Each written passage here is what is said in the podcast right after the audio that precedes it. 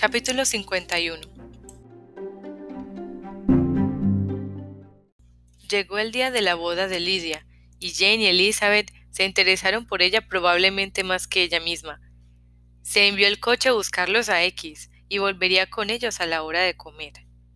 Jane y Elizabeth temían su llegada, especialmente Jane, que suponía a Lidia los mismos sentimientos que a ella la habían embargado si hubiese sido la culpable, y se atormentaba pensando en lo que Lidia debía sufrir. Llegaron. La familia estaba reunida en el saloncillo esperándolos. La sonrisa adornaba el rostro de la señora Bennet cuando el coche se detuvo frente a la puerta. Su marido estaba impenetrablemente serio, y sus hijas, alarmadas, ansiosas e inquietas. Se oyó la voz de Lidia en el vestíbulo. Se abrió la puerta y la recién casada entró en la habitación. Su madre se levantó, la abrazó y le dio con entusiasmo la bienvenida, tendiéndole la mano a Wickham, que seguía a su mujer, deseándoles a ambos la mayor felicidad, con una presteza que demostraba su convicción de que sin duda serían felices. El recibimiento del señor Bennet, hacia quien se dirigieron luego, ya no fue tan cordial. Reafirmó su seriedad y apenas abrió los labios. La tranquilidad de la joven pareja era realmente suficiente para provocarle. A Elizabeth le daban vergüenza e incluso Jane estaba escandalizada. Lidia seguía siendo Lidia, indómita, descarada, insensata, chillona y atrevida. Fue de hermana en hermana pidiéndoles que le felicitaran, y cuando al fin se sentaron todos, miró con avidez por toda la estancia, notando que había habido un pequeño cambio, y soltando una carcajada, dijo que hacía un montón de tiempo que no estaba allí. Wickham no parecía menos contento que ella, pero sus modales seguían siendo tan agradables que si su modo de ser y su boda hubieran sido como debían, sus sonrisas y sus desenvueltos ademanes al reclamar el reconocimiento de su parentesco por parte de sus cuñadas les habrían seducido a todas. Elizabeth nunca creyó que fuese capaz de tanta desfachatez, pero se sentó decidida a no fijar límites en adelante a la desvergüenza de un desvergonzado. Tanto Jane como ella estaban ruborizadas, pero las mejillas de los causantes de su turbación permanecían inmutables. No faltó la conversación. La novia y la madre hablaban sin respiro, y Wickham, que se sentó al lado de Elizabeth, comenzó a preguntar por sus conocidos de la vecindad con una alegría y buen humor que ella no habría podido igualar en sus respuestas. Tanto Lidia como Wickham parecían tener unos recuerdos maravillosos, recordaban todo lo pasado sin ningún pesar, y ella hablaba voluntariamente de, de, cosas a las que sus hermanas no habrían hecho alusión por nada del mundo. Ya han pasado tres meses desde que me fui, exclamó, y parece que fue hace solo quince días, y sin embargo, cuántas cosas han ocurrido. Dios mío, cuando me fui no tenía ni idea de que cuando volviera iba a estar casada, aunque pensaba que sería divertidísimo si así fuese. Su padre alzó los ojos. Jane estaba angustiada. Elizabeth miró a Lidia significativamente, pero ella, que nunca veía ni oía lo que le interesaba, continuó alegremente. Mamá, ¿sabe la gente de por aquí que me he casado? Me temía que no, y por eso cuando adelantamos el carruaje de Wickham Golding, quise que se enterase. Bajé el cristal que quedaba a su lado y me quité el guante y apoyé la mano en el marco de la ventanilla para que me viese el anillo. Entonces le saludé y sonreí como si nada. Elizabeth no aguantó más. Se levantó y se fue a su cuarto y no bajó hasta oír que pasaban por el vestíbulo en dirección al comedor. Llegó a tiempo de ver cómo Lidia, pavoneándose, se colocaba en la mesa al lado derecho de su madre y le decía a su hermana mayor Jane, ahora me corresponde a mí tu puesto. Tú pasas a segundo lugar porque yo soy una señora casada. No cabía suponer que el tiempo diese a Lidia aquella mesura de la que siempre había carecido. Su tranquilidad de espíritu y su desenfado iban en aumento. Estaba impaciente por ver a la señora Phillips, a los Lucas y a todos los demás vecinos para oír cómo la llamaban señora Wickham. Mientras tanto, después de comer, fue a enseñar su anillo de boda a la señora Hill, y a las dos criadas para presumir de casada. Bien, mamá, dijo, cuando todos volvieron al saloncillo. ¿Qué te parece mi marido? ¿No es encantador? Estoy segura de que todas mis hermanas me envidian. Solo deseo que tengan la mitad de suerte que yo. Deberían ir a Brinton. Es un sitio ideal para conseguir marido. Qué pena que no hayamos ido todos. Es verdad. Si yo mandase habríamos ido. Lidia, querida mía, no me gusta nada que te vayas tan lejos. ¿Tiene que ser así? Oh, señor, sí, no hay más remedio, pero me gustará mucho. Tú, papá y mis hermanas tenéis que venir a vernos.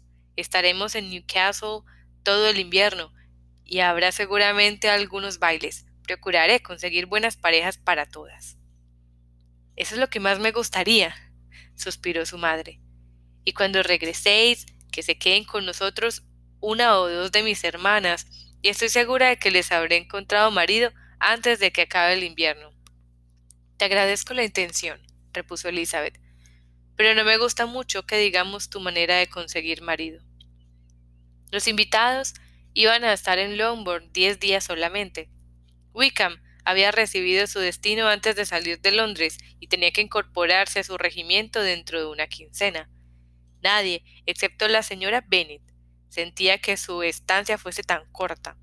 La mayor parte del tiempo se lo pasó en hacer visitas acompañada de su hija y en organizar fiestas en la casa. Las fiestas eran gratas a todos. Evitar el círculo familiar era aún más deseable para los que pensaban que para los que no pensaban. El cariño de Wickham por Lidia era exactamente tal como Elizabeth se lo había imaginado, y muy distinto que el de Lidia por él. No necesitó Elizabeth más que observar un poco a su hermana para darse cuenta de que la fuga había obedecido más al amor de ella por él que al de él por ella. Se habría extrañado de que Wickham se hubiera fugado con una mujer hacia la que no tenía ninguna atracción especial, si no hubiese tenido por cierto que la mala situación en que se encontraba le había impuesto aquella acción, y no era él, hombre, en semejante caso, para revivir la oportunidad de tener una compañera. Lidia estaba loca por él. Su querido Wickham no se la caía de la boca. Era el hombre más perfecto del mundo y todo lo que hacía estaba bien hecho. Aseguraba que a primeros de septiembre Wickham mataría más pájaros que nadie de la comarca. Una mañana, poco después de su llegada, mientras estaba sentada con sus hermanas mayores, Lidia le dijo a Elizabeth Creo que todavía no te he contado cómo fue mi boda. No estabas presente cuando se le expliqué a mamá y a las otras. ¿No te interesa saberlo? Realmente no, contestó Elizabeth. No deberías hablar mucho de ese asunto. Ay, qué rara eres. Pero quiero contártelo. Ya sabes que nos casamos en San Clemente, porque el alojamiento de Wickham pertenecía a esa parroquia. Habíamos acordado estar todos allí a las once, mis tíos y yo, Teníamos que ir juntos y reunirnos con los demás en la iglesia. Bueno, llegó la mañana del lunes y yo estaba que no veía. Sabes, tenía un miedo de que pasara algo que lo echase todo a perder. Me habría vuelto loca. Mientras me vestí, mi tía me estuvo predicando dale que dale como si me estuviera leyendo un sermón. Pero yo no escuché ni la décima parte de sus palabras porque, como puedes suponer, pensaba que mi marido Wickham y si se pondría su traje azul para la boda. Bueno, desayunamos a las diez como de costumbre. Yo creí que aquello no acabaría nunca, porque has de saber que los tíos estuvieron pesadísimos conmigo durante todo el tiempo que pasé con ellos. Créeme, no puse los pies fuera de casa en los quince días, ni una fiesta, ni una excursión, nada. La verdad es que Londres no estaba muy animado, pero Little Theatre estaba abierto. En cuanto llegó el coche a la puerta, mi tío tuvo que atender a aquel horrible señor Stones para cierto asunto. Y ya sabes que en cuanto se encuentran la cosa va para largo. Bueno, yo tenía tanto miedo que no sabía qué hacer, porque mi tío iba a ser el padrino, y si llegábamos después de la hora ya no podríamos casarnos aquel día pero afortunadamente mi tío estuvo listo a los dos minutos y salimos para la iglesia. Pero después me acordé que mi tío Gardiner no hubiese podido ir a la, a la boda. De todos modos, no se habría suspendido, porque el señor Darcy podía haber ocupado su lugar. El señor Darcy, repitió Elizabeth con total asombro. Claro, acompañaba a Wickham, ya sabes. Pero, ay, de mí, se me había olvidado. No debí decirlo. Se lo prometí fielmente. Que ir a Wickham era un secreto. Si era un secreto, dijo Jane, no digas ni una palabra más. Yo no quiero saberlo.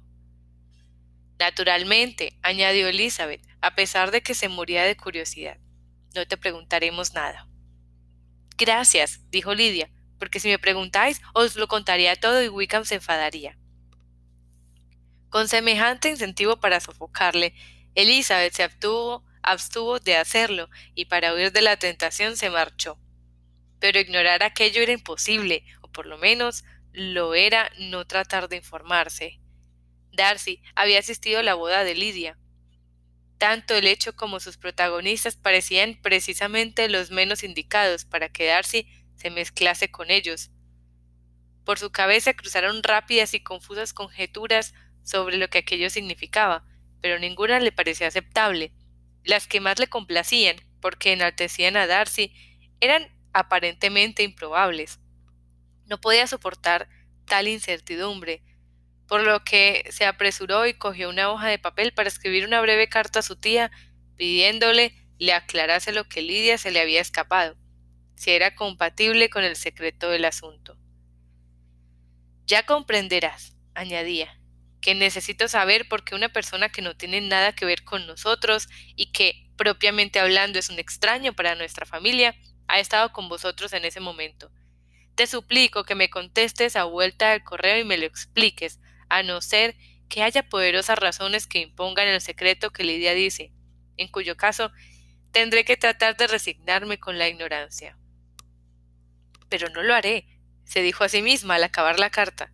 Y querida tía, si no me lo cuentas, me veré obligada a recurrir a tretas y estratagemas para averiguarlo. El delicado sentido del honor de Jane le impidió hablar a solas con Elizabeth de lo que Lidia se, se le había escapado. Elizabeth se alegró, aunque de esta manera, si sus pesquisas daban resultado, no podría tener un confidente.